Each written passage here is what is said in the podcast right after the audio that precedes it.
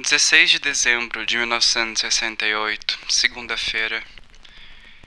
Muita coisa aconteceu essa noite e eu, eu não posso dizer que eu estou feliz com o resultado disso tudo.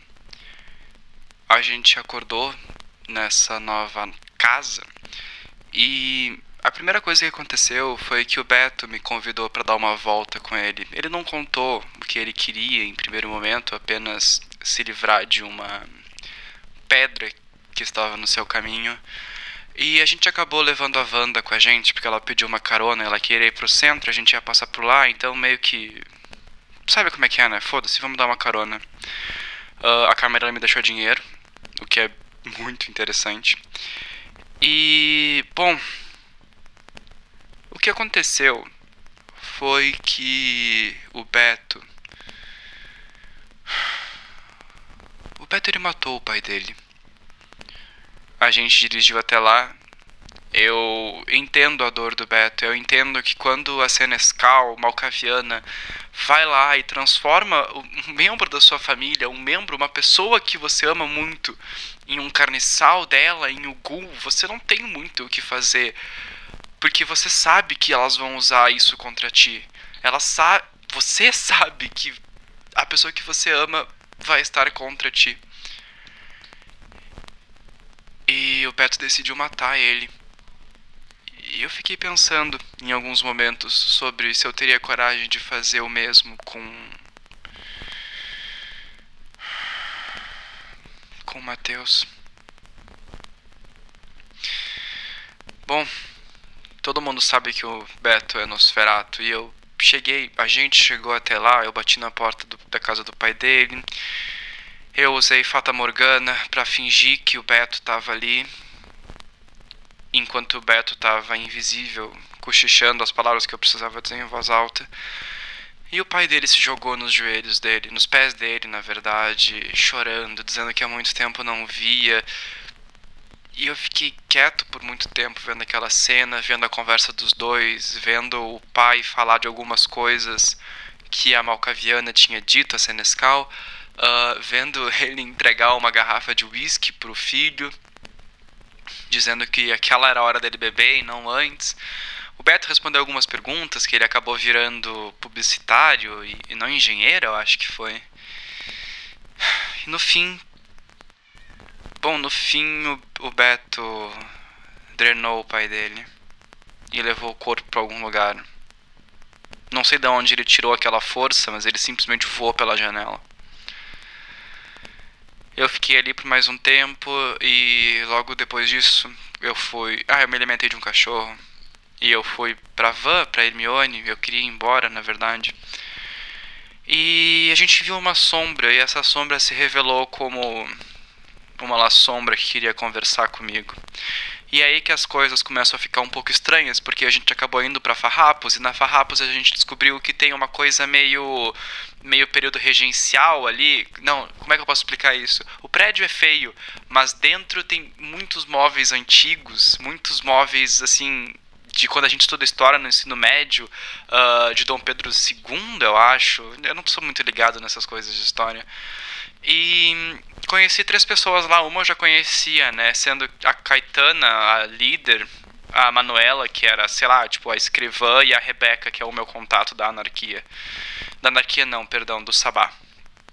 Uh, a gente conversou várias coisas lá e eles querem uma aliança conosco. Eles basicamente querem uma.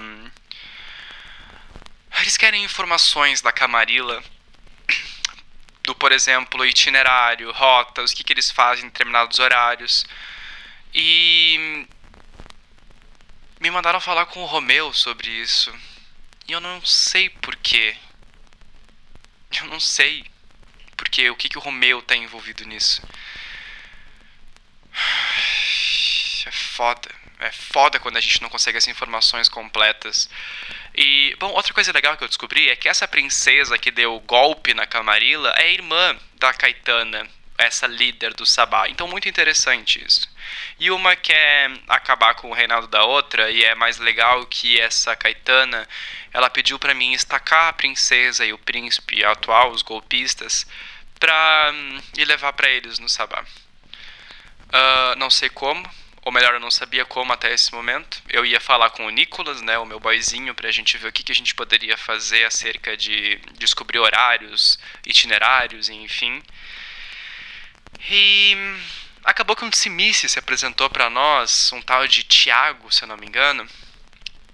E o cara resolveu ir com a gente, porque eu, tava, eu, eu, convidei ele para ir com a gente, na verdade, porque eu tava assim, ó, cara, é um Tsimice, ele vai conseguir matar um Giovanni caso seja necessário, porque tem aquele bosta do Yuri que apareceu, né, na nossa vida. E eu pensei, ele é Camarilla, ele vai fuder com os meus planos, eu quero vazar as informações da Camarilla pro Sabá, não tô nem aí. Vou começar a me apresentar como Sabá, sim, pelo menos por enquanto porque elas me perguntaram o que, que eu queria com isso tudo, já que eu tô sendo julgado pela Camarilla, e eu respondi que eu quero liberdade. Eu quero a liberdade de não ter esse problema, esse risco de morrer uh, por ser de um clã dito baixo. Uh, enfim, a gente levou o Thiago e a gente descobriu que ele meio que mora com alguém que se chama Yuri. E quando a gente chegou no nosso Raven, nesse que foi cedido pela Camarilla, a gente descobriu algumas coisas que me deixaram um pouquinho impaciente. A primeira é que o Yuri não é 100% Camarilla e ele não sabe o que ele está fazendo ali. Ele chegou no Brasil e pediram para ele ir uh, ficar de olho na gente muito inteligente por parte da princesa e do príncipe, mandar um Giovanni que não conhece nada do Brasil ficar atrás de nós. O problema, eu não entendi se ele é de uma linhagem diferente, ele é de uma linhagem uh, que é mal vista pelos, eu não sei agora, se é irlandês, islandês, norueguês, uh, enfim, um desses aí, um desses escandinavos aí, uh, não curtem ele, estão caçando ele na cidade. Ou seja, nós somos alvos também dessa treta entre famílias Giovanni. o que, que eu fico pensando com tudo isso? Que a gente está num grande caso de família. Essa bosta de que a mulher que é dona do Sabá em Porto Alegre, a mulher que deu o golpe na Camarilla, o cara que veio do uh, da Itália para ser caçado pelos islandeses, irlandeses, noruegueses, enfim. Que porra é essa? Que porra é essa? Na moral, se eu fosse gangrel, eu usava aquele teco, treco de me mesclar com a terra e não saía mais. Porque eu não consigo acreditar que as famílias não conseguem se resolver. Daí a gente recebeu uma carta também dizendo. Uma carta ao caralho, a gente recebeu um LP uh, com uma voz estranha que eu fiquei pensando, deve ter dementação aí no meio dessa desgraçada. Um, dizendo que é pra gente levar nossos sires junto. Eu não vou levar meu sire pra Camarilla, tá ficando louco entregar ele de mão dada. Se eu tivesse pelo menos uma fração do poder que os mais velhos têm, os Matusalenhos, já tinha tocado um Fata Morgana nessa cidade inteira. Um, a ideia que eu tive: juntar todos os primogens, uh, ver o que, que eles querem, dar um golpe nessa princesa, estacar ela e só devolver para o Sabá quando eles disserem o seguinte: nós vamos sair da cidade. E daí a gente entrega essa vadia para a irmã dela e enfim, não sei. A Wanda ficou com o pé atrás porque ela acha que ela vai mudar o mundo sendo uma Bruhana e vai revolucionar tudo, dizendo que, tá, mas e se a Camarilla ficar, o que, que vai mudar? Nada vai mudar, querida. Não vai mudar se a anarquia tomar conta, não vai mudar se o Sabá tomar conta, não vai mudar se a Camarilla tomar conta. A...